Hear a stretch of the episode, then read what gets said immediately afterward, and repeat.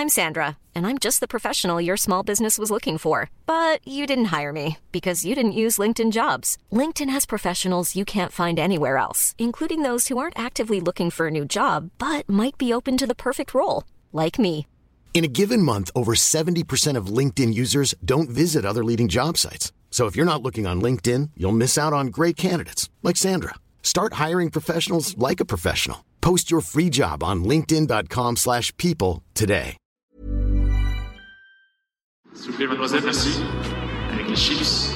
Santé Mario ouais Je crois que tout simplement, je l'ai fait voler en éclats et euh, j'ai explosé son jeu. cannot be serious Il est espagnol, Rafael Nadal Coucou les légendes, bienvenue pour ce 47e épisode. Cette semaine, on part à la rencontre d'un des espoirs français les plus précoces de l'histoire, qui a fait partie des 50 meilleurs joueurs mondiaux dès ses 18 ans. Il s'agit de Thierry Tulane. Attendu comme le prochain numéro 1 mondial de son époque, Tutu, comme on le surnomme, a stagné. Il nous explique pourquoi en détail. Forcé d'arrêter très tôt, Tulane nous explique le terrible choix de se retirer du circuit, alors qu'il sentait enfin être à son top. On parle de ses prédispositions physiques et de la manière dont son mental s'est construit autour de cette force, ainsi que de son service qu'il a bossé comme un forcené pour devenir une arme majeure de son jeu, alors que notre invité ne mesure entre guillemets qu'un mètre 78. Thierry nous confie d'où vient selon lui la flamme intérieure qui l'a conduit à devenir un des plus beaux palmarès du tennis français. Il nous parle de l'autorité que pouvait avoir sur lui son grand frère de l'époque Yannick Noah, qui certes l'intimidait au changement de côté, mais l'a surtout inspiré à déplacer des montagnes lors de sa carrière. Tutu nous explique ce que ça fait de battre un numéro 1 mondial, et on le sait tous, ça n'est pas donné à tout le monde. Plongé dans un temps où le tennis rimait avec show business, quand les stars de l'époque, au charisme hors norme, roulaient en Rolls-Royce, toujours accompagnés de belles nanas, les dîners étaient partagés avec les Rolling Stones, Sting ou autres stars de passage. Enfin, notre invité nous confie le meilleur conseil qu'il a reçu en carrière, celui d'une légende du tennis français, l'ancien mousquetaire Henri Cochet. Ces cadeaux, faites-en bon usage. Assez parlé de mon côté, place au 47e épisode. Bonne découverte et bonne écoute à tous. Alors Thierry, tu es né un 12 juillet 1963 à Aix-les-Bains. Euh, tu es l'un des plus beaux palmarès du tennis français, notamment chez les jeunes. Tu as été champion du monde junior en 80, 1980. Euh, juste avant ça, tu avais intégré l'INSEP en 76 avec notamment Henri Lecomte, Jérôme Poitier et Loïc Courteau. À 16 ans et demi, tu as battu Vitas Gerulatis aux internationaux d'Italie avant de devenir champion du monde junior justement en gagnant Wimbledon cette année-là. Tu as été dixième joueur au monde en 1986. Euh, tu as joué 450 matchs sur le circuit avec un ratio positif de justesse de 228 victoires pour 222 défaites. Tu as eu 5 titres, Bastad en 80, Bologne et Palerme euh, Bologne, Palerme et Barcelone en 85 en battant Villander en 5-7 en finale. Euh, grosse grosse année pardon euh, en 85 et Metz en 86, euh, tu as notamment fait six finales de plus. En 85 et 86, tu termines l'année troisième français derrière euh, Lecomte et Noah. Euh, c'est à peu près tout ce que j'ai trouvé pour ta présentation, on va dire, en tant que joueur. Euh, Est-ce que tu juges important d'ajouter une ou deux infos euh, cruciales? Non, non, non, c'est assez complet. Mais en fait, j'ai arrêté ma carrière assez tôt, à, l'âge de, de, 27 ans, à cause d'une coxarthrose. Donc j'aurais aimé jouer plus longtemps et surtout plus longtemps au haut niveau dans les dans les dans les 20 premiers mondiaux. On peut rajouter que j'ai participé à l'aventure de 82 en équipe de France. Euh, on avait perdu la finale à Grenoble contre les États-Unis. J'avais joué euh, tous les tous les matchs avant la finale et, et malheureusement pas la finale.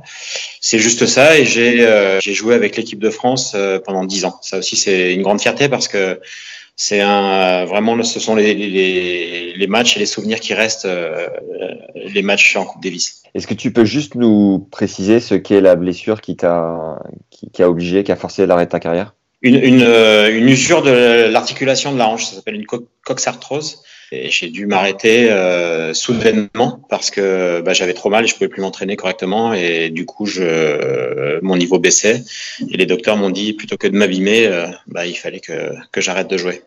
Pour, reprendre la, chronologie de ta carrière, quel, quel regard euh, déjà tu portes sur les trois années fastes que tu as eu en termes de résultats, à savoir 85, 86 et peut-être même 87 pour reprendre un peu l'historique, en fait, moi j'ai été très précoce. J'avais battu Vitas Gerelitis, qui était euh, deuxième ou troisième joueur mondial, quand j'avais pas encore 17 ans euh, à Rome et je suis rentré très rapidement euh, avant 18 ans dans les dans les 100 premiers mondiaux, dans les 50 premiers. J'ai gagné mon premier tournoi en 81 et je suis né en 63 donc j'avais euh, j'avais juste 18 ans. Et tout le monde et moi y compris pensait que j'allais faire une carrière comme Borg en gagnant des grands chelems. Et j'ai été ralenti par bah, peut-être ce manque de de talent tout simplement. Euh, moi, enfin, j'avais un peu cette inconscience euh, qu'ont les, qu'ont les jeunes. Je pensais que j'allais continuer de progresser jusqu'à devenir numéro un mondial. Et à un moment, j'ai été euh, un peu freiné lorsque je suis arrivé dans les 30, dans les 20. Et en fait, ce qui a été un déclic pour moi, je bloquais, j'arrivais dans les 30 premiers, j'arrivais plus à, à, progresser. Et ce qui bloquait, c'est que moi, j'étais euh, fan de Borg à l'époque.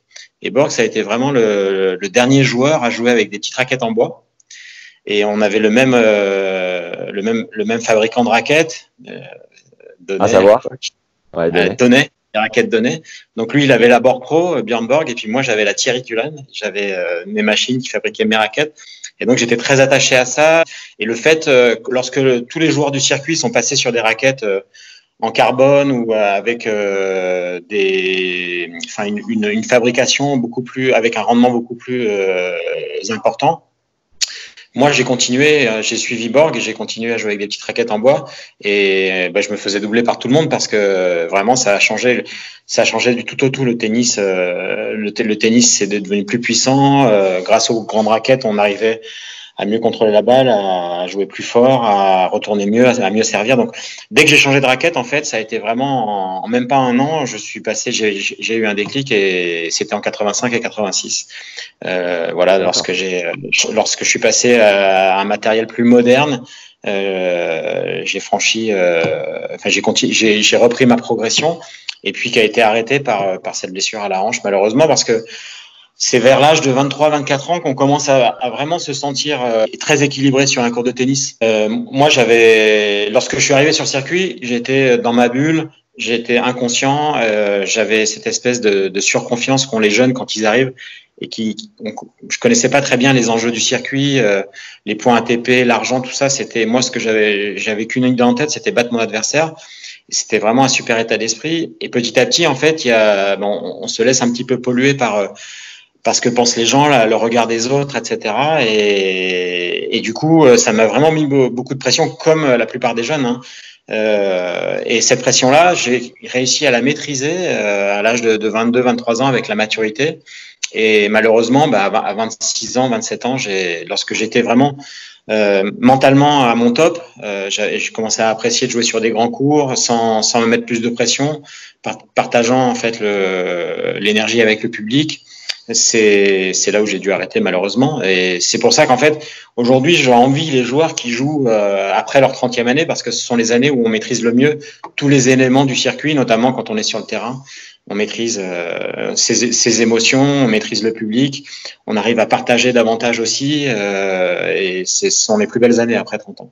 Ça a été compliqué pour toi le changement de matériel de t'adapter à, à, ces nouvelles technologies? Pas tellement non non. Non non c'était c'était vraiment euh, j'ai l'impression que c'est comme si on passe euh, d'un d'un karting à une Formule à une Formule 1. C'est vraiment lorsqu'on tape les premières balles, on se dit waouh, ça, ça part, euh, je vais jamais pouvoir contrôler. Et puis et, puis très rapidement, on a on a pris on apprivoise euh, ce, ce rendement-là et, et, ça change le jeu, ça, ça change tout.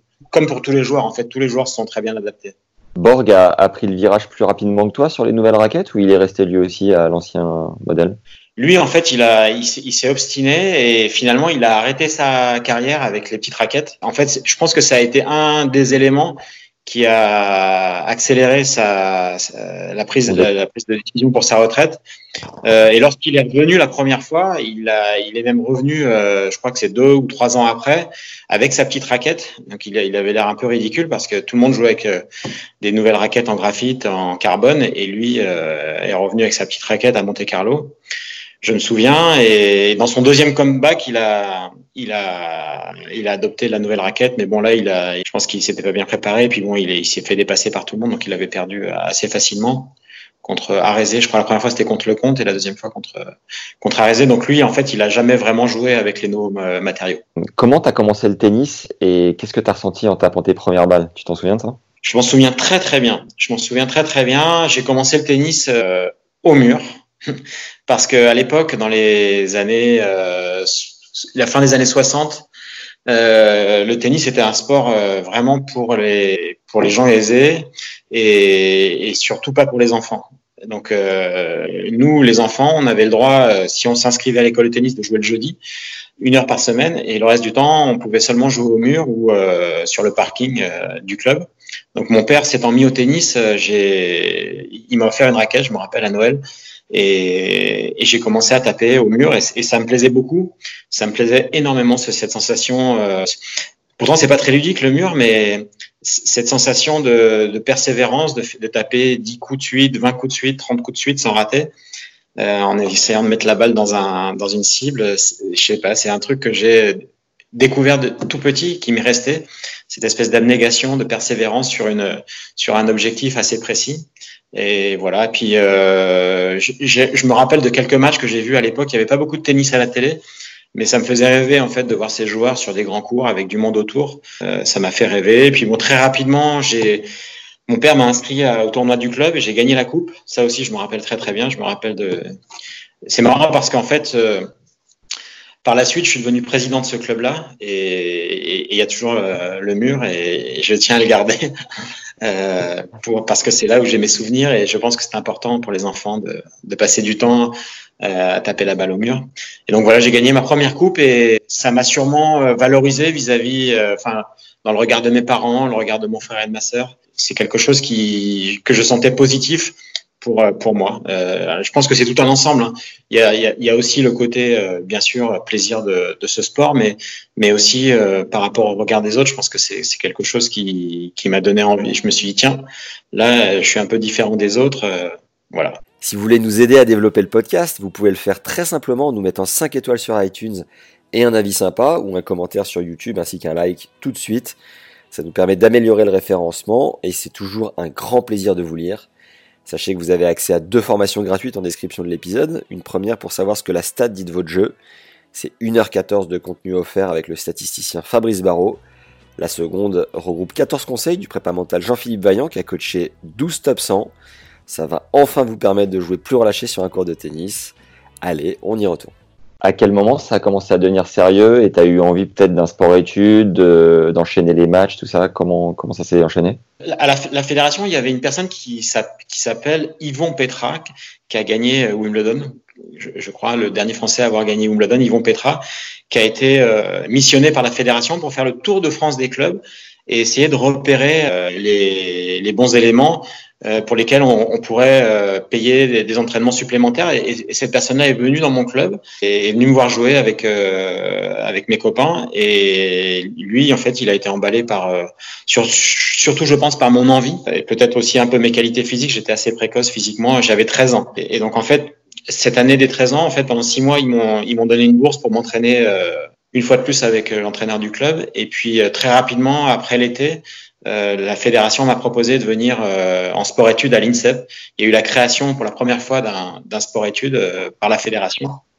Et donc, j'ai pu intégrer cette première session de sport-études à l'INSEP. Je crois que c'était en 76 ou 77, avec plein de joueurs qui sont devenus forts. Guy Forget, Jérôme Potier, Henri Lecomte, Loïc Courteau, Tariq Benabiles. Je me rappelle, c'était donc, voilà, à 13 ans, on était tous à l'INSEP, on partait de chez nous et on était parti pour l'aventure. C'est marrant que tu parles de prédisposition physique parce que je suis tombé sur une interview en 85 au micro de France Télé pendant Roland où tu dis voilà, euh, je suis en train de me refaire une, confiance et pour ça, il n'y a pas de secret, je travaille énormément euh, pour notamment me faire une caisse physique parce qu'on sent que tu as, peut-être une différence justement physique par rapport aux autres à combler avec un jeu de fond de cours euh, qui nécessite pas mal d'énergie. Euh, et tu avais l'air de dire qu'au tout départ, tu avais pas mal de prédispositions euh, de ce point de vue-là. Comment ça a évolué au fil de ta carrière? Alors moi, très très rapidement, euh, quand à l'adolescence et après quand je suis devenu mature adulte, je me suis rendu compte que physiquement, euh, j'étais plus fort que les autres,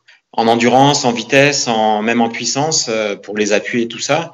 Et, donc c'était la base en fait de, ce que je ressentais de plus fort que les autres lorsque j'entraîne un joueur, et ça a toujours été ça, c'est de, de s'appuyer sur ses forces, en, tout en essayant de gommer ses faiblesses. Mais moi, ma force principale, c'était mon physique, mon jeu de jambes, ma capacité à fatiguer mes adversaires. Et ça, je l'ai compris très très tôt. Et, en travaillant le plus dur possible physiquement, en, essayant d'optimiser mes, mes qualités euh, physiques, je me, je me sentais très confiant, de plus en plus confiant. Donc, c'était vraiment euh, ben, pour être fort physiquement, il faut travailler dur. Et donc ça, c'était la base de mon travail.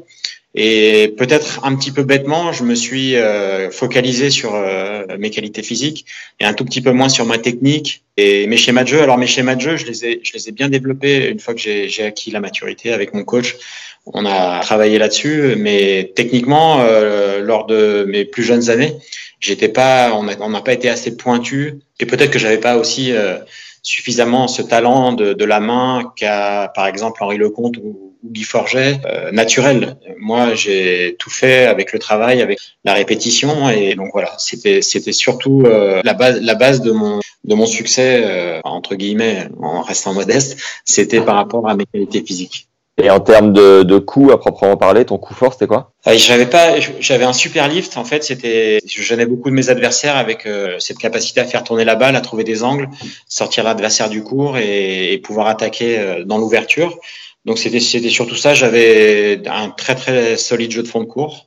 Et puis lorsque je suis monté, ce qui m'a fait monter, ce qui m'a fait décoller au classement et monter dans les dix premiers, c'est l'amélioration de mon service. J'avais une très bonne première balle quand je jouais bien.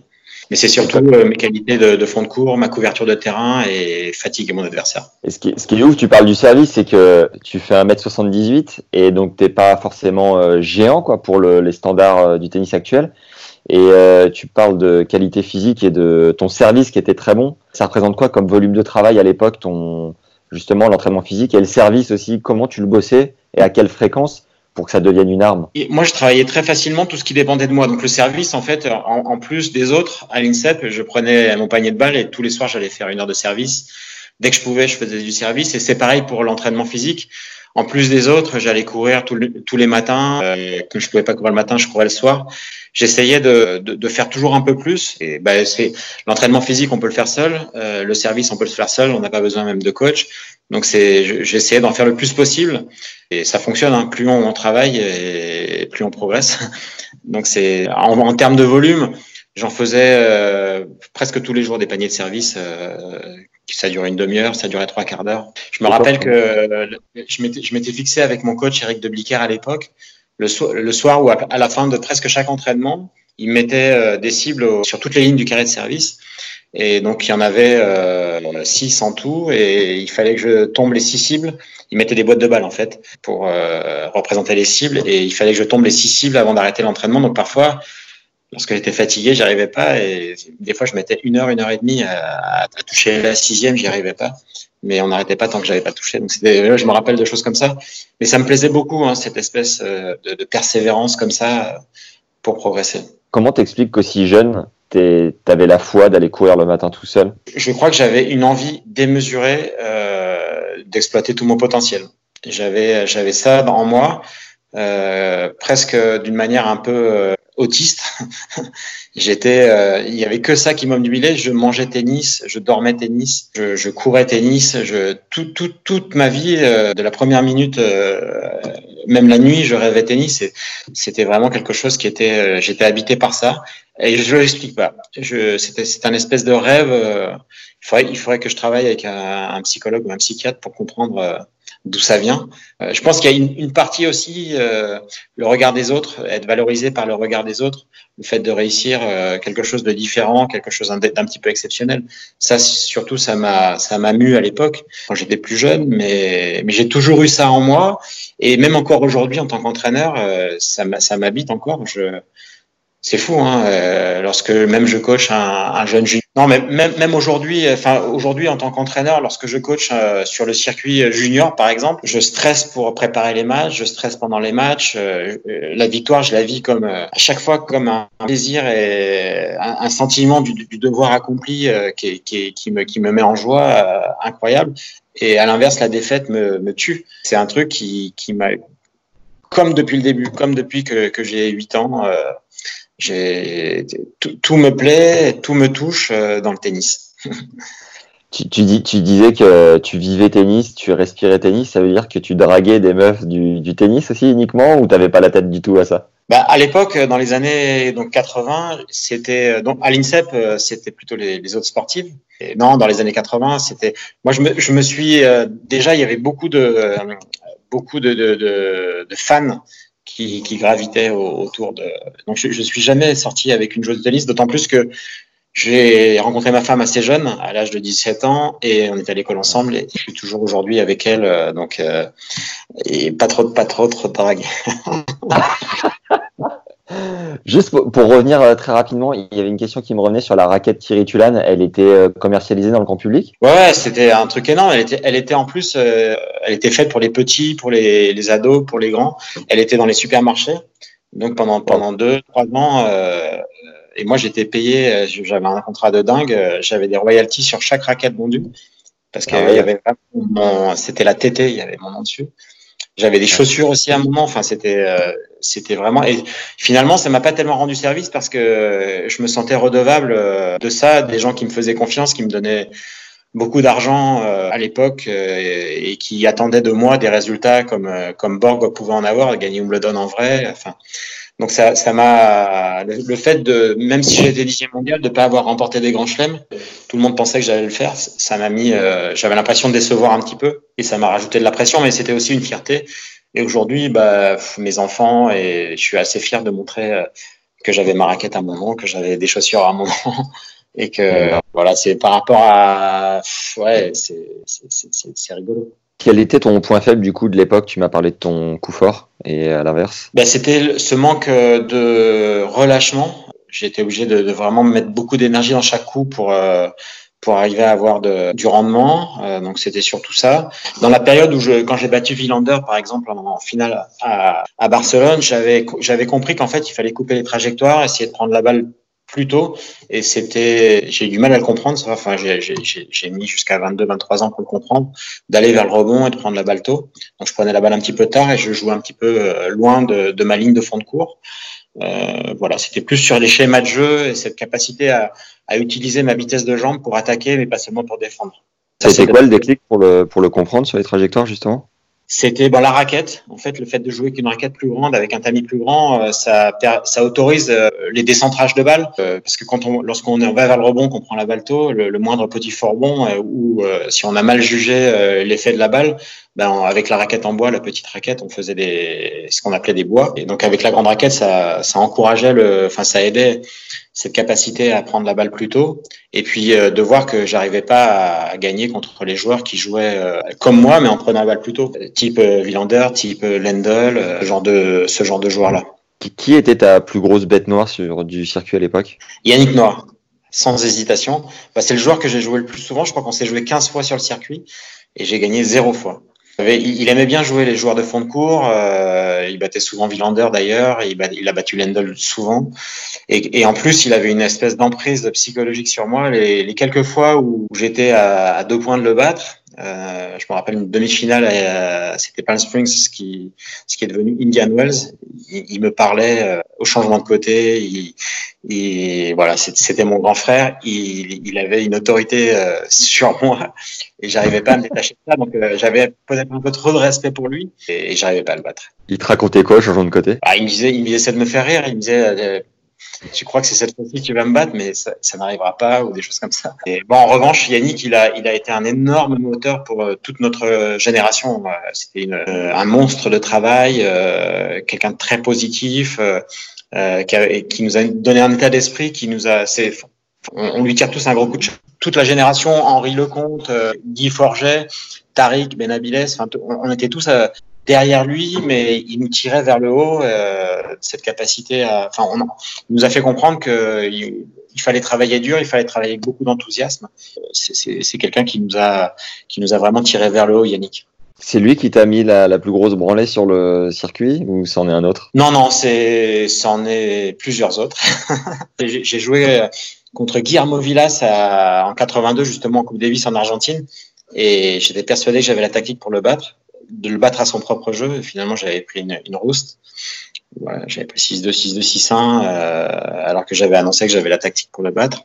Voilà, certains matchs contre Lendl aussi, euh, qui étaient durs parce que bah, il avait un jeu qui, qui, qui ressemblait un peu au mien, mais en étant beaucoup plus fort. J'ai pris quelques roustes. Euh, voilà. Le, ouais, le joueur sur lequel tu avais le plus euh, l'ascendant et que tu as le plus martyrisé, c'était lequel? Alors, Henri Lecomte, je l'ai tout le temps battu, sauf une fois en finale à Genève. J'ai battu très très souvent Henri. J'avais vraiment un jeu pour, pour le gêner. Et j'ai battu souvent euh, Mats Wilander, euh, alors qu'il était beaucoup plus fort que moi. Il était souvent numéro un mondial quand je l'ai battu et, et j'ai réussi à le battre euh, souvent. Donc c'était c'était peut-être les deux joueurs. Euh... I'm Sandra, and I'm just the professional your small business was looking for. But you didn't hire me because you didn't use LinkedIn Jobs. LinkedIn has professionals you can't find anywhere else, including those who aren't actively looking for a new job but might be open to the perfect role, like me. In a given month, over 70% of LinkedIn users don't visit other leading job sites. So if you're not looking on LinkedIn, you'll miss out on great candidates like Sandra. Start hiring professionals like a professional. Post your free job on linkedin.com/people today. Qu'on connaît, enfin que les gens connaissent, qui, qui me plaisait bien. C'est un sentiment de fou, j'imagine, de dire que tu bats le meilleur joueur du monde à cette époque-là. Qu'est-ce que tu ressentais en sortant du cours en disant putain, je me suis tapé le numéro un quoi. Bah, C'est effectivement un sentiment euh, extraordinaire, euh, surtout le, bah, le, le battre dans un grand tournoi c'était c'était incroyable euh, et puis ça donne de la confiance parce qu'en fait ce, ce, sont des matchs références qu'on utilise tout le temps lorsqu'on n'est pas bien. On se dit euh, on essaie de se rappeler de bien garder les images en tête que ce soit les schémas de jeu que ce soit euh, bah, juste le fait d'avoir gagné. On se dit euh, si je, je l'ai fait une fois donc ça veut dire que je peux le refaire. Et donc ce sont des, des matchs références et des, des moments références pour quand on est moins bien de se remettre dans un état d'esprit positif. Quel a été ton plus gros pétage de plomb en tant que joueur sur un cours J'en ai jamais eu. J'ai jamais eu. Euh, alors j'ai une carrière assez courte. Hein, j'ai joué 10 ans, mais j'ai jamais eu aucun pétage de plomb. J'ai jamais jeté ma raquette. J'ai jamais crié. Euh...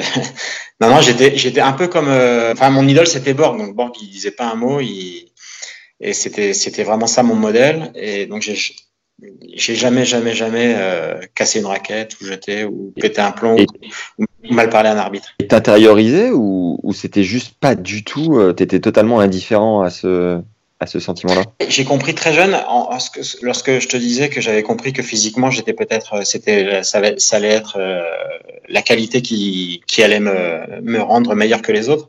Et mentalement, j'ai compris aussi très rapidement que même si j'avais pas les qualités euh, de main, euh, de talent tennistique autant que les, que les, autres, en revanche, fermer sa bouche pendant qu'on jouait, être positif, s'encourager, rien montrer à l'adversaire, c'est pour moi, c'est j'ai compris que c'était une force énorme et qu'il y avait peu de joueurs qui arrivaient à le faire. C'est aussi ça qui m'a permis euh, de devenir un bon joueur, c'est de comprendre euh, très rapidement, très jeune, que que l'aspect mental, que l'attitude positive, que ne rien montrer à son adversaire quand on quand on est en difficulté, ça c'était une arme aussi.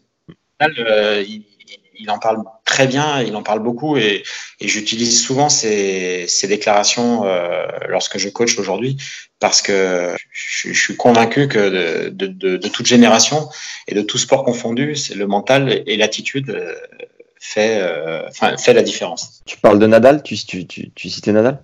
Nadal, ouais. Euh, Raphaël Nadal, il le dit souvent. Hein, il, il, dit que lui, ce qu'il aimerait qu'on retienne de sa carrière, c'est euh, plus d'avoir été un exemple pour les jeunes que, ce, que son palmarès. Ouais, c'est incroyable. Est-ce que tu te souviens de ta pire galère sur un tournoi ou sur un, un match en particulier? Moi, il y a un événement qui m'a marqué. C'est lorsque je suis arrivé, euh, enfin, je, je, devais faire une exhibition au Liban, à Beyrouth, et alors qu'il y avait la guerre, et il y a eu un cessez-le-feu pendant six mois, et lorsqu'on était en vol, je lis, j'ouvre le Figaro, et, et c'était écrit reprise des hostilités à Beyrouth. Lorsqu'on a atterri, il y avait les, mirages de, l'armée française qui, qui nous ont escortés jusqu'à jusqu'à ce qu'on atterrisse. Et il y a des chars qui sont venus chercher un bout de piste et on, a dormi dans des abris. Et, c'est le, voilà, je partais pour faire un match de tennis et finalement j'étais en pleine guerre. Donc ça, ça m'avait beaucoup marqué. Euh, sinon, après des, galères, pas vraiment, mais des, des choses euh, marquantes. Quand on a joué l'Argentine euh, à Buenos Aires, euh, c'était plus sur le sur le central, je me rappelle de, de ce club à Buenos Aires où euh, Villas n'a jamais perdu un match. On, on a, j'ai joué contre Villas et il y avait une atmosphère de, de, de match de football, c'était incroyable. Donc dans, dans ces moments-là, on, on, se dit, enfin, moi j'étais très jeune, j'avais un petit peu la trouille de que ça que ça dégénère quoi. Et enfin voilà, c'est sinon pas vraiment de galère. Euh, j'ai toujours voyagé. Je touche du bois parce que ça fait 40 ans que je fais le circuit. Et j'ai, à, part, à part cette histoire euh, à Beyrouth, euh, à Beyrouth, j'ai jamais eu de, de galère ni dans l'avion ni. Est-ce que tu te souviens du meilleur match de ta vie, le jour où, où tu étais vraiment dans la zone et tu étais intouchable? Bah, ce match contre euh, Villander à Barcelone en finale, j'ai gagné 6-0 au cinquième et au cinquième, euh, je volais. Combien au cinquième, tu dis? 6-0. Tu lui mets une bulle, parfait. C'est comme si, euh, pourtant, je sais pas, c'était peut-être la quatrième heure de jeu. je courais partout, je, je, réussissais tout, je servais des aces. Comment tu, je. Comment tu l'expliques bah, Je pense qu'en fait, c'est cette espèce de, de lâcher prise que qu'on obtient quasiment jamais. Euh, le, cerveau il lâche prise et, et, tout se fait euh, par automatisme, par instinct. Et c'est vraiment on est dans on est dans la zone, on est dans l'instant présent. Ça arrive pas souvent euh, et c'est assez dur de la de la retrouver cette zone. On a on a souvent des nœuds dans la tête et, et le fait certains jours comme ça, peut-être la fatigue joue un rôle important. Ouais, c'est vrai. À l'inverse, ta pire prestation, tu t'en souviens? Ouais, c'était pas très important, c'était pas très grave, mais je me rappelle, on faisait une tournée avec Yannick Noah, Guy Forget, euh, il y avait Ronald Lagenor en Afrique. On faisait euh, une dizaine de dates d'exhibition. Et un soir, on jouait, il y avait peu de lumière. On était sortis euh, tous les soirs. J'étais fatigué. Je crois que j'avais le veille, j'avais bu un peu trop et j'arrivais plus à jouer. Mais je n'arrivais plus à jouer. Et Guy Forget contre qui je jouais, il me donnait la balle, mais j'arrivais même pas. À... Et là, j'étais. Les, gens, ils rigolaient parce que. Pourtant, j'essayais, je bougeais mes jambes, j'essayais de me, maîtriser, mais j'arrivais plus. J'ai comme comme un comme un débutant. C'était drôle parce que, enfin, moi, j'avais peur d'être ridicule. Finalement, comme c'était un match d'exhibition, ça avait fait rigoler tout le monde, mais j'arrivais plus à lancer ma balle au service. J'étais euh, comme si mon, mon cerveau, il avait tout oublié. été ça finalement ta plus grosse fiesta sur le circuit entre guillemets, même si c'était une tournée d'exhibition? Ouais, bah là on faisait, euh, on a fait 15 jours de fête, c'était génial, mais bon, euh, il fallait quand même qu'on assure le soir parce qu'il y avait beaucoup de monde qui venait nous voir jouer. Il y avait Yannick euh, qui jouait, donc lui c'était à l'époque, même encore aujourd'hui, mais une, une méga star. puis nous aussi, on était, enfin les Africains, l'Afrique noire n'avait pas beaucoup de, n'avait jamais la possibilité de voir des joueurs en vrai du tennis de haut niveau en vrai, donc il fallait qu'on leur montre quand même des belles choses. On essayait d'être sérieux, mais la, la fatigue accumulée, j'arrivais plus à jouer. Quelle était la blague la plus dingue à laquelle tu as assisté dans un vestiaire? Euh, bah, Michael Laudra, il s'est caché euh, dans un dans, dans, dans, un casier. Alors je me rappelle plus si c'était peut-être le, le, le, casier de Federer. Et il était resté une demi-heure à attendre que Federer il ouvre son casier. Et là, il a hurlé et ça a fait rigoler tout le monde. Federer, il a eu peur. C'était voilà. Puis après, bon, il y a des scènes euh, qui, me resteront gravées, mais c'est plus de quand j'étais quand je coachais par exemple Sébastien Grosjean à Wimbledon. Il a joué la demi-finale contre, euh, il a joué demi-finales euh, à Wimbledon. Il, a, il en a notamment une contre Federer. Et il y a eu huit ou neuf interruptions par la pluie. Et au bout de la septième, il est rentré dans le vestiaire. Et là, il, tout, les plombs. Et je me rappelle que, alors qu'au début euh, du match, euh, bon, bien sûr, ils étaient chacun de leur côté dans le vestiaire en train de se concentrer. Première interruption, chacun reste dans son coin. Deuxième interruption, bon, ça fait chier. Troisième interruption. Au bout de la septième, il commençait à se chahuter dans le vestiaire, à se rouler par terre, à se mettre des gifles. Alors, on était demi-finale de Wimbledon, mais c'était hallucinant. Et moi, je disais à, à Seb, mais arrêtez, c'est comme deux gamins qui pétaient, enfin, qui, qui avaient complètement perdu euh, l'objectif en tête de gagner le, demi-finale de Wimbledon et de voir, de voir Federer comme ça, c'était, c'était un grand moment. Quel a été le score final de ce match? Ça a fait 3-7 pour, euh, pour Roger Federer. Euh, quel était le, joueur le plus fou de ton époque? Moi, j'ai joué euh, dans les années 80 et au début des années 90. Dans les, au début de ma carrière, il y avait que des fous. Enfin, que des fous, que des, que des joueurs euh, charismatiques, mais à un point. Même les joueurs un peu moins bien classés, je sais pas si je te dis, bon, McEnroe, bien sûr, tu connais, mais Gary alors lui, euh, il était fou dans le sens où euh, c'était le show business. Euh, il avait, il avait une Rolls Royce dans chaque tournoi, je sais pas comment il faisait, avec euh, plein de nanas dedans. Euh, il y avait Panata, il y avait Pecci, il y avait des joueurs comme Connors.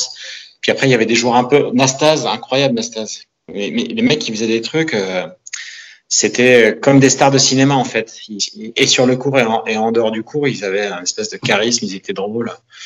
Donc il y avait, il y avait vraiment tellement de joueurs avec une personnalité incroyable, qui faisait des choses incroyables en dehors du terrain. Et j'ai vécu un rêve là pendant. Moi, je me mettais dans, dans le Players Lounge ou dans le vestiaire, dans un coin, et, et pendant un an, je les regardais c'était incroyable comment comment ils étaient, comment c'est ce qui. Le soir, j'essayais d'aller manger avec eux parce qu'à chaque fois, un soir il y avait les Rolling Stones, le lendemain il y avait un acteur incroyable. Enfin, c'était hallucinant. Dans les années 80, c'était le, lien entre le, les joueurs de tennis et le cinéma, le show business, les, les chanteurs. C'est tout le monde se connaissait. C'est on, on, arrivait dans une grande ville aux États-Unis euh, et on voyait Sting euh, avec nous. Enfin c'était euh, c'était très impressionnant alors qu'aujourd'hui il y a, y a moins ça chacun est plus dans sa avec sa avec sa, son équipe dans sa bulle. Ces mecs-là ont déteint un peu sur toi sur ta personnalité? Tu sens que tu t'es euh, ouvert à leur contact ou pas forcément? Ouais ouais ah ouais c'est au début euh, lorsque je suis arrivé sur le circuit bah, j'avais comme modèle Borg qui était vraiment dans sa bulle qui parlait à personne et puis le, le, fait d'être proche j'ai joué beaucoup en double avec Nastas par exemple à l'époque qui était complètement à l'opposé et je me suis construit avec en regardant ce qui se passait et ça m'a, vraiment ouvert. Puis bon, j'ai découvert des gens incroyables, même en dehors du tennis, euh, grâce à cette génération qui était tellement ouverte en fait, cette génération de, de joueurs de tennis qui était tellement ouverte. Ben, Yannick euh, en est le symbole. Hein. Yannick, il est, lui aussi, il a, il a, on était en même temps. Euh, sur le circuit à ce moment-là. Et, Yannick, c'est, je pense que c'est, une des raisons pour lesquelles il est devenu chanteur, c'est qu'en fait, il a, on, avait euh, la possibilité et la chance de, de côtoyer tous ces artistes qui nous ouvraient euh, grand euh, leur, leur, leur, univers. T'es resté pote toi, avec des gars comme Sting ou euh, des, des, acteurs que tu as pu croiser sur le, sur le circuit à cette époque-là? Moi, le truc, c'est qu'en fait, le, le fait d'avoir continué à voyager après ma carrière, d'avoir continué à, à, coacher, donc à voyager sur le circuit, bah, c'est pas facile de garder des contacts, mais non, non, j'ai pas gardé des, des relations proches. Je les connais, mais pas, pas, pas proches. En, en, termes de comportement et de, et de manière de faire euh, globalement, le joueur le plus chiant à ton époque, c'était lequel? Il y, a, il y a un joueur qui s'appelait parce qu'il est décédé Horst Skoff. Lui, personne ne pouvait le voir. C'était vraiment euh, une plaie euh, parce qu'il était antipathique et en match et dans le vestiaire et partout. Il y avait Ivan Lendl qui était très antipathique. Euh, il n'était pas du tout aimé euh, du circuit. Et bizarrement, lorsqu'il a arrêté, il est devenu très Là, actuellement, il y a des, il y a des joueurs qui, qui, qui, sont pas trop aimés, qui n'étaient pas trop aimés, enfin, de chaque génération. Tu as des mecs, en fait, qui pensent que, comme on n'a que des adversaires dans le vestiaire, bah, il faut, il faut pas, il faut être sympa avec personne. Le meilleur conseil que tu as reçu en tant que joueur, tu t'en souviens? Ouais. Je m'en souviens très, très bien c'est un conseil que j'ai reçu de Henri Cochet quand j'étais bah, très jeune. Je me rappelle très bien l'endroit, c'était au, au, Racing Club de France. Henri Cochet, c'est quelqu'un qui s'intéressait beaucoup euh, au tennis, bien sûr, mais aux, jeunes qui arrivaient. Donc lui, bien sûr, il ne jouait plus. Mais il m'a dit, euh, si je peux me permettre de donner un conseil, euh, Thierry, euh, tu seras un grand joueur quand tu auras compris qu'il fallait accepter de gagner en jouant mal et, gagner en jouant mal, c'est un conseil que, que j'ai bien sûr pris pour moi, mais que, que je donne à tous les jeunes et, et, et je, je, leur dis d'où ça vient parce que tout le monde est frustré euh, de mal jouer et on joue mal presque tous les jours et de, de gagner en jouant mal, c'est la base. Henri Cochet. T'avais lu euh, Winning Ugly de de Brad Gilbert, ouais, bah, lui, il j'en ai pas, j'en parle même encore aujourd'hui avec lui parce qu'il est sur le circuit, il, travaille pour la télévision. Il a, il a la science du tennis parce qu'il a compris ça dès le début. Il a, il compris que que c'était pas flamboyant tous les jours et qu'il fallait exploiter euh, tout ce qu'on pouvait exploiter et que parfois et même très souvent bah, les schémas de jeu c'était pas la flamboyance. Quand on regarde d'ailleurs Djokovic jouer, euh, il fait pas souvent des coups exceptionnels il fait souvent le coup juste, tout le temps le coup juste, mais le, le, le coup, le coup euh, qui va faire le buzz, et, ben, il le fait euh, pas souvent. Euh, voilà. C'est, winning ugly, gagner en jouant mal. Ouais. Ton tournoi préféré de l'époque, c'était lequel? Roland Garros, ça l'est encore aujourd'hui. Tournoi de Roland Garros. Le, le, le, rêve qui t'animait vraiment en tant que joueur, qui te faisait t'entraîner si fort, c'était quoi? Ouais, C'était Secours Philippe Chatrier euh, et les matchs que j'ai pu faire dessus et et, de, tout faire pour en rejouer un, supplémentaire. Donc euh, ça, ça m'animait. Et puis à l'époque, bah, c'est dommage, ça a disparu, mais de jouer euh, la Coupe Davis, être dans l'équipe de France de Coupe Davis, euh, c'était quelque chose pour moi de, plus important que tout. Plus important que tout, que ce soit un premier tour, mais faire partie, déjà de faire partie de l'équipe de France, être dans les quatre et puis, euh, et puis de jouer le match, c'était quelque chose qui, euh, j'en rêvais, mais même j'en fais encore des rêves aujourd'hui. Hein. Et je rêve que je suis sélectionné, que je suis pas prêt. C'est plus un cauchemar. c'est énorme. Pourtant, euh, tu es assez tanké physiquement. Hein. J'ai vu une vidéo où tu coaches des, des joueurs de rugby à Nevers. Et euh, c'est marrant, ça m'a fait rire parce que je, je suis de Nevers. Et, euh, et physiquement, on sent que tu es affûté quand même. Hein. Franchement, tu es tu, tu rêves que t'es pas prêt, mais. mais... Non, non, mais le sport, euh, le sport fait partie de ma vie et je fais du sport tous les jours, donc j'essaye de.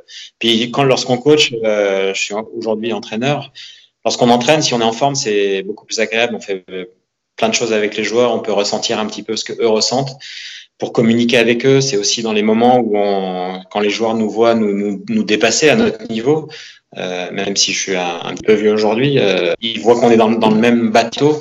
Et je trouve que c'est bon, beaucoup plus agréable quand on a la chance de rester en forme. Mais ça demande un petit travail quotidien. Tu penses que tu joues combien aujourd'hui? Euh, bah, je joue, je joue plus dans le sens où je fais plus de service ni de retour. Euh, parce, ouais. Mais bon, je, je, tape bien dans la balle, donc j'ai aucune idée de, de mon niveau euh, de jeu. Tu joues, tu joues encore un bon, un bon zéro euh, en termes de qualité de, de frappe et de régularité, non? Probablement, ouais. Ouais, ça, ouais. ça doit être ça mon niveau. Ouais. Dans, ton, dans ta carrière de joueur, le coach qui t'a le plus marqué et pourquoi? Le coach qui m'a le plus marqué, c'est Eric euh, Debliquer, euh, qui était euh, entraîneur national. Et en fait, il, il parlait très peu, Eric. Il a dû me dire deux fois aller. non, j'exagère, mais pour que je vois, que, j'arrive à lire dans ses yeux euh, de la surprise ou, de l'admiration, il fallait que j'aille très très loin euh, dans le travail, que je repousse loin mes limites. Et j'avais besoin, moi, je n'avais pas besoin qu'on me dise aller euh, au bout d'une heure ou deux heures. J'avais besoin de, l'entendre une fois. Euh. Donc en fait, c'était quelqu'un qui parlait peu et il, a la science, il avait la science du tennis. Enfin, il est encore vivant. Et il, a, il connaît très très bien le tennis et surtout il, a, il arrivait, il, arrivait à sentir ce que ce qui était bien pour moi, pour tout en fait que ce soit dans ma vie euh, d'homme ou euh, sur le terrain ou dans ma programmation. Donc Eric Debliquer, c'était euh, le coach qui m'a le plus euh, marqué. J'ai vu sur ta fiche ATP que tu avais gagné 1 58 412 dollars de prize money pendant ta carrière de joueur. Euh, quel regard tu portes sur ce montant, sur ces gains? J'ai eu la chance de bien gagner ma vie. Euh, alors à l'époque, dans les années 80, on gagnait plus euh, avec nos, nos contrats d'image qu'avec les, les, prix dans les tournois. Et on, avait, on jouait aussi beaucoup d'exhibitions qui n'existent plus trop aujourd'hui. J'ai eu la chance aussi de, de me marier très jeune, d'avoir des parents qui, qui m'ont aidé à garder la tête sur les épaules. Donc du coup, en fait, j'ai fait euh, des placements de père de famille, euh, voilà. Et donc aujourd'hui, euh, j'ai mis euh, de l'argent de côté qui me permettent de voir venir, même d'arrêter de travailler si je le souhaitais. Et, et, je suis très fier d'avoir gagné cet argent-là. Je j'ai pas du tout le sentiment de, j'ai le sentiment d'être privilégié, mais mais aussi le sentiment d'avoir de l'avoir mérité puisque les gens payaient leur place pour venir me, me voir jouer et j'ai travaillé dur pour le gagner. Donc voilà, si, si la question c'est est-ce que j'ai pas le sentiment de d'être tombé à une mauvaise époque et qu'aujourd'hui j'aurais gagné peut-être 20 fois plus? Si, bien sûr, mais je pense qu'il faut. Enfin, je, je suis quelqu'un qui regarde toujours le, le verre à moitié plein, donc euh, je suis j'ai déjà beaucoup de chance d'avoir fait un, sport professionnel euh, d'avoir bien gagné ma vie avec ce avec ma passion qui est, qui est ce sport professionnel. Et donc je je suis pas du tout euh, amer de de, pas avoir gagné plus. Euh, au contraire je suis très content de d'avoir voilà d'avoir gagné de l'argent euh, jeune et, et d'avoir mis de l'argent de côté qui qui permettent euh, aujourd'hui à moi et ma famille de de voir venir est-ce que tu te souviens la, la première fois où tu as encaissé vraiment ton premier gros chèque et ce que tu as ressenti? Pas du tout. Non, non moi j'ai pas du tout eu le sentiment euh, enfin euh, je, je je me rappelle pas d'avoir pensé mais ne serait-ce qu'une seule fois à, au prix, au, à l'argent que je gagnais en fait. Moi, j'avais un agent à l'époque, c'était McCormack qui s'occupait de moi bien, qui s'occupait de tout, qui m'expliquait ce qui se passait, mais mais je pensais qu'au point ATP, qu'à gagner des tournois, qu'à gagner des matchs, et pas du tout à l'argent. Donc euh, dans les tournois, euh, lorsqu'on gagne euh, des matchs et, lorsqu'on part du tournoi, en fait, on, reçoit un virement. Moi, je m'occupais de rien. Euh, j'avais mon comptable qui me faisait chaque mois un débrief de, de ce qui s'était passé dans le mois. Mais voilà, pour moi, c'était vraiment pas du tout ça le moteur. Donc, je, ça m'a jamais vraiment ni mis de la pression, ni mis en joie de gagner plus d'argent dans un tournoi que dans un autre. Donc finalement, tu n'as jamais eu un, genre un gros craquage euh, en te disant euh, bon bah maintenant euh, je suis arrivé à voilà à l'aisance, à l'autonomie, je peux me le permettre. Tu t'es jamais trop enflammé suite à tes gains. Quoi. Non, mais je me suis enflammé dans le sens où si voilà quand même.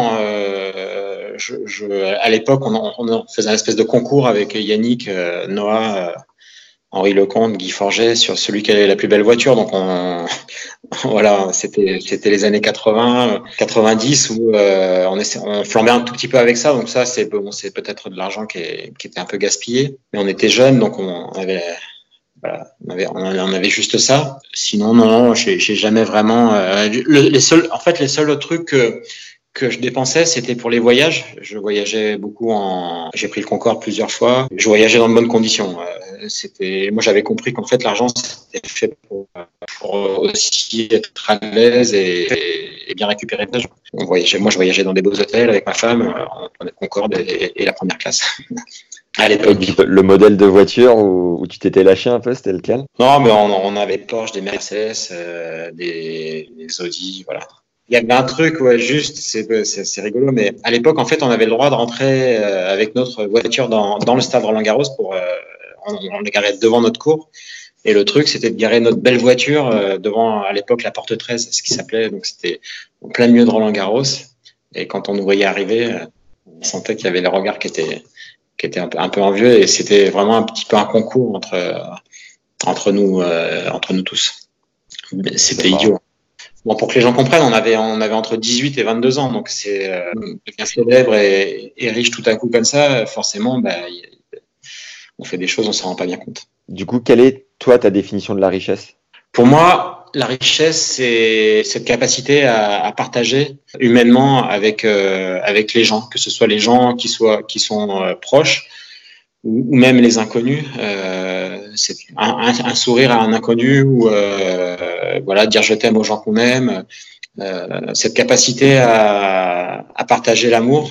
Moi, c'est tout bête hein, ce que je dis, mais c'est vraiment ça la, richesse. Que je connais plein de gens très très riches que je sens pauvres à l'intérieur et à l'inverse, je, connais des gens qui sont n'ont pas beaucoup de moyens, mais qui sont super, euh, avec qui on a envie d'être parce qu'ils sont riches à l'intérieur, parce qu'ils sont généreux euh, dans, leur attitude. Pour moi, c'est ça la richesse. Tu disais que ta femme te, suivait pendant ta carrière de joueur. Vous étiez euh, le plus souvent, vous voyagiez à deux ou elle avait un métier à côté? Comment tu gérais ça? Non, bah, ma femme, elle a arrêté les études euh, juste avant le bac euh, parce que si on voulait être ensemble, il fallait qu'elle puisse voyager. Donc ses parents m'ont fait confiance et, elle, elle, venait souvent avec moi, quasiment tout le temps surtout dans mes premières années de carrière. Mhm. C'était pas, pas, évident à gérer parce qu'elle elle a sacrifié et c'était risqué aussi parce que le fait d'arrêter ses études, euh, si jamais on restait pas ensemble, c'était euh, tout à reconstruire pour elle. Donc ben, c'est un sacrifice qui a été euh, finalement qui a, qui, a, été bénéfique à la fin parce qu'on est on a, fait de beaux enfants, on est toujours ensemble et c'est une belle histoire. Merci d'avoir écouté cette première partie avec Tutu, j'espère qu'elle vous a plu et si c'est le cas, venez nous le dire en commentaire tout de suite. Tant que c'est chaud, ça nous motive, ça nous aide, c'est tout bénef. Je vous le dis chaque semaine, mais la survie de ce podcast en dépend. Mettez-nous 5 étoiles sur Apple Podcast. C'est la plateforme où tout se passe. Vous êtes nombreux à nous mettre des mots sympas sur YouTube, surtout continuez, mais faites-le aussi sur cette appli parce que ça nous permet d'avoir des invités de renom et de vous régaler. Une autre tactique qui marche fort, c'est le bouche à oreille. Envoyez votre ou vos épisodes préférés à vos potes et abonnez-les directement sur leur téléphone, comme ça on est peinard. Pensez à récupérer tes ressources offertes dès maintenant pour mieux comprendre ton style de jeu et avoir des schémas plus clairs sur le cours grâce aux 4 clés d'optimisation enregistrées avec notre expert de la stat Fabs Barreau. Premier lien en description. Et si tu veux arrêter de mouiller en match ou dès qu'il y a de l'enjeu, j'ai regroupé 14 enseignements du prépa mental Jean-Philippe Vaillant, qui est passé au micro, je vous invite à découvrir l'épisode. Jean-Philippe a coaché 12 top 100 et c'est le deuxième lien en description. Tu peux aussi nous souffler des idées grâce à un questionnaire en lien, lui aussi dans la description, il nous permet de mieux comprendre qui tu es et ce qui te plaît pour continuer à te régaler. Un autre big merci aux tipeurs récurrents qui nous soutiennent sur la plateforme Tipeee. Ça fait chaud au cœur ce podcast, c'est environ 15 heures de travail par épisode. Nous soutient, nous encourage à tout donner pour vous régaler chaque mardi, donc chaque semaine. Si vous avez des projets à nous proposer, vous pouvez m'écrire sur LinkedIn à Max Zamora, z a m. Merci à tous ceux qui ont déjà pris le temps de le faire, c'est vraiment adorable, ça me touche, ça fait chaud au cœur, bref, vous régalez. Donc surtout, n'hésitez pas. Voilà, c'est tout pour aujourd'hui, prenez soin de vous les légendes. Merci pour vos bonnes ondes et à très vite. Ciao